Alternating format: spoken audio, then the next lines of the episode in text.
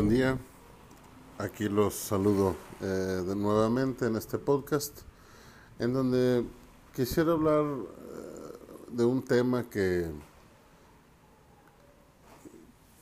pues que nos aqueja a diario prácticamente.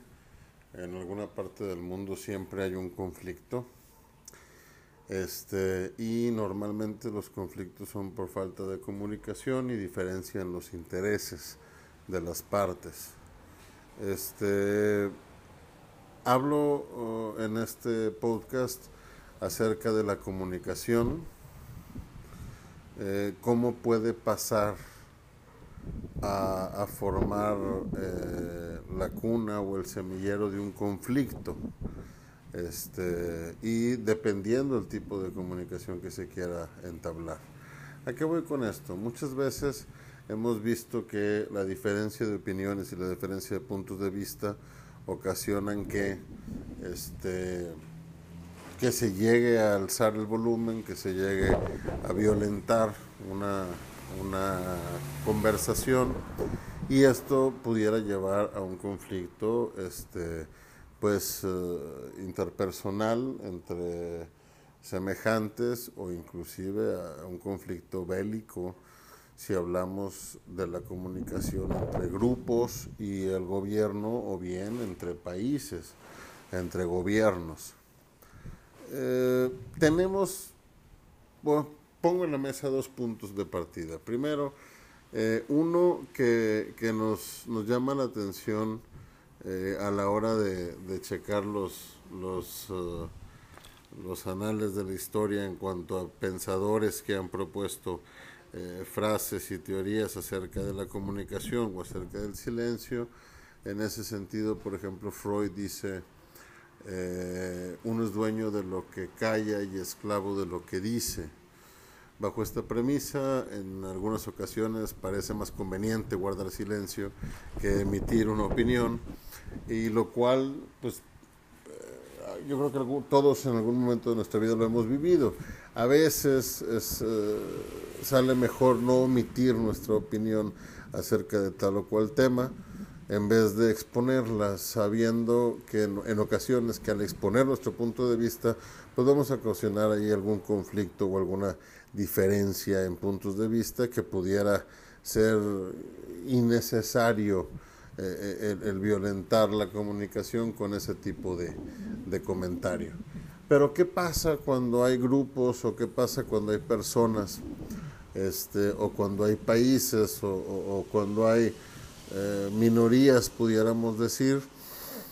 que históricamente han callado abusos o han callado eh, sobajaciones o han callado sus puntos de vista con tal de mantener la paz y eventualmente empieza a sobreponerse sobre ellos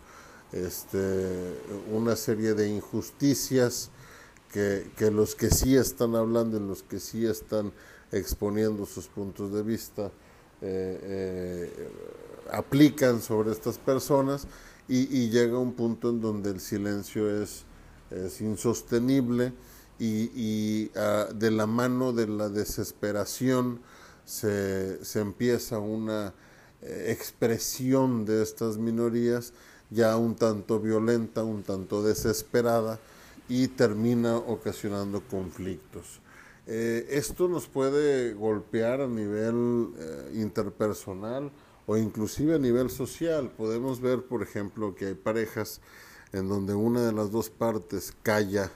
eh, su opinión o calla su postura referente a cierta situación que se vive y en otra ocasión la vuelve a callar y en otra ocasión la vuelve a callar, pero llega un punto que si esa persona está convencida o realmente tiene un punto acerca de alguna injusticia o de alguna acción que pudiera tomarse de otra forma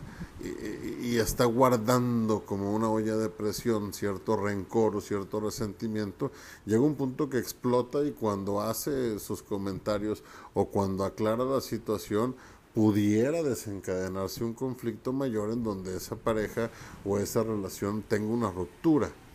¿Qué pasa con, con, los grupos sociales? pues también lo vemos y lo vemos claramente con, con todas las manifestaciones de las famosas minorías que, que hemos estado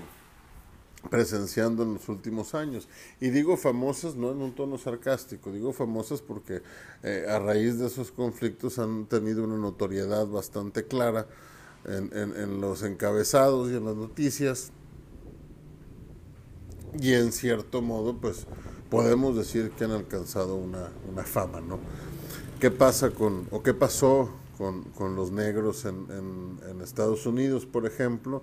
pues eh, fueron reprimidos, fueron esclavizados, fueron sobajados, fueron abusados, eh, tuvieron muchas, muchas eh, historias oscuras de trato hacia con ellos, hasta que llega un punto en donde la situación era insostenible, las diferencias eran, eran demasiado marcadas e injustas, y, y se termina en un conflicto en donde termina por abolirse la esclavitud en un primer contexto, después con más luchas y demás empiezan a, reclamar sus espacios, empiezan a, buscar este, eliminar las diferencias, eh, en cuanto al uso de baños, en cuanto al uso de restaurantes, en cuanto al uso de transporte público, empiezan a, levantar la mano para poder votar, para poder tener un peso social y, político equiparable al de los blancos y, y, al final se logra una sociedad en donde pues prácticamente ya no hay una distinción ni a favor ni en contra entre blancos y negros cuando menos en el papel, desafortunadamente, vemos algunos casos, eh, eh, más de los que quisiéramos, en donde todavía se observa una, una inclinación hacia la raza blanca, este, eh, marcando injusticia sobre la raza negra. Estadísticamente hablando, por ejemplo, en Estados Unidos, que es un país en donde muchos de los estados tienen como posible sentencia de, juicios en ciertos delitos, la pena de muerte, pues estadísticamente a personas eh, tanto blancas como negras que han cometido el mismo crimen, más o menos en las mismas condiciones, pues ha resultado en más sentencias de muerte para los de raza negra que para los de raza blanca. Y esto, aunque se quiera disfrazar, este, como una cuestión meramente circunstancial y, nada canteada para uno de los lados, pues a todas luces se observa que, que sí hay un, una, una, preferencia, ¿no? Este, o un estigma o una, una forma de condenar un tanto canteada por, el, por la raza. Pero volviendo al punto de los problemas de comunicación, eh, digo, si bien no lo tengo por hecho porque no viví en esa época y yo creo que Nadie de los que habitamos el planeta el día de hoy tiene la suficiente edad como para poder haber vivido en la época de la abolición de la esclavitud, pero pues yo creo que, que eh, debió haber empezado esto como pequeños levantamientos de voz diciendo que era injusto, pidiendo trato normalizado, pidiendo trato ¿cómo decirlo? Un trato igualitario, por decirlo de alguna manera. Este, y al no ser escuchados, pues se fueron guardando los rencores hasta que reventaron en conflictos sociales y en revueltas y en gente golpeada, etcétera, etcétera. Lo mismo pasa con, con, con otro tipo de minorías, lo mismo ha pasado con las religiones, lo mismo ha pasado con, con las mujeres, lo mismo ha pasado con, con estas comunidades que manejan otro tipo de preferencias, en donde pues históricamente no se les escucha, históricamente no se les eh, tomaba en cuenta y hemos tenido este pues brotes sociales y brotes este, en conflictos que no debiéramos o no quisiéramos este, estar viviendo y presenciando. Este, vemos ahorita manifestaciones que, que terminan en, en, en, la destrucción de, monumentos históricos, vemos eh, eh, manifestaciones que terminan en peleas violentas eh, con sangre, vemos ahora una intolerancia que se está viviendo a nombre de los que piden tolerancia, este, malentendiendo este levantar de la voz y este levantar de las opiniones eh, en pro de una igualdad. Yo creo que, que el resentimiento generado, el resentimiento social generado en algunos de estos grupos ha llegado a un nivel en donde eh, expresan sus puntos de una forma desmedida, llevándolos a que esta falta de medida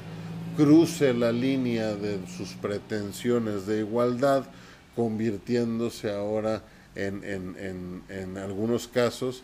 en, en abusadores de esa libertad, en abusadores de esa igualdad pretendida, bajo la premisa de que somos libres de expresarnos y que somos libres de decir y de querer lo que queramos. Lo cual, eh, pues ciertamente hay un, poco de razón en eso en cuanto a que somos libres de expresarnos, pero estoy convencido de que se ha malentendido por completo la forma en que debiera hacerse.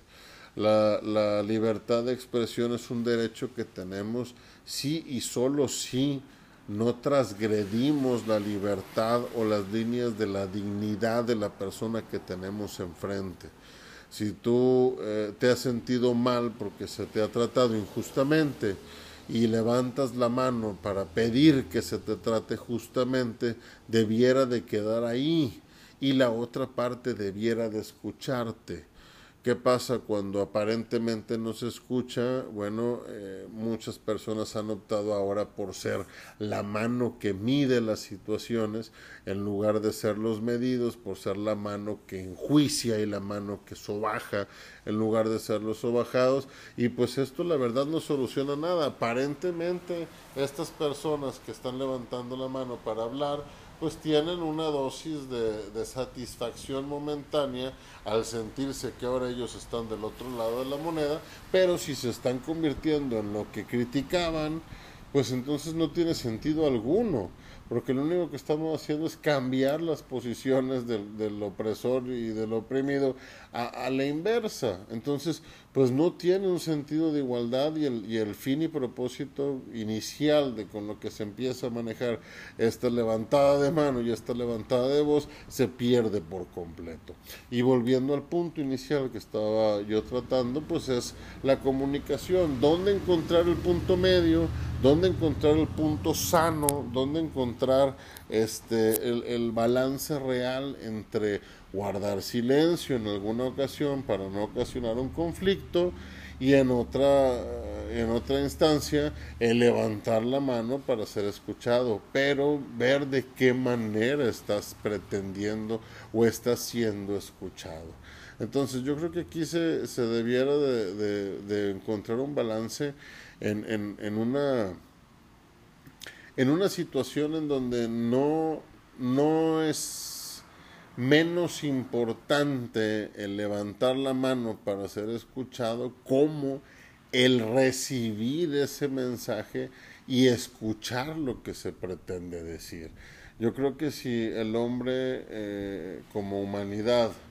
bajara su ego, yo creo que si el hombre tuviera una, una capacidad un poco más amplia, una percepción más abierta y una postura más imparcial de ver las cosas, este, se, este proceso de comunicación se daría de una mejor manera, eh, ocasionando menos conflictos y mayor entendimiento, eh, derramando menos sangre y más comprensión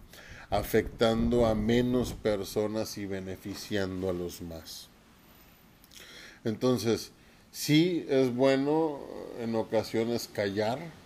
para no ocasionar un conflicto innecesario, pero tener la capacidad de no callar cuando creemos que algo está siendo injusto, al mismo tiempo de que tengamos la capacidad de escuchar al que está levantando la mano para en la medida de lo posible encontrar un punto medio. Entonces, eh, aquí el comentario con este podcast y la invitación es, eh, aprendamos a callar cuando es necesario y a hablar cuando se requiera,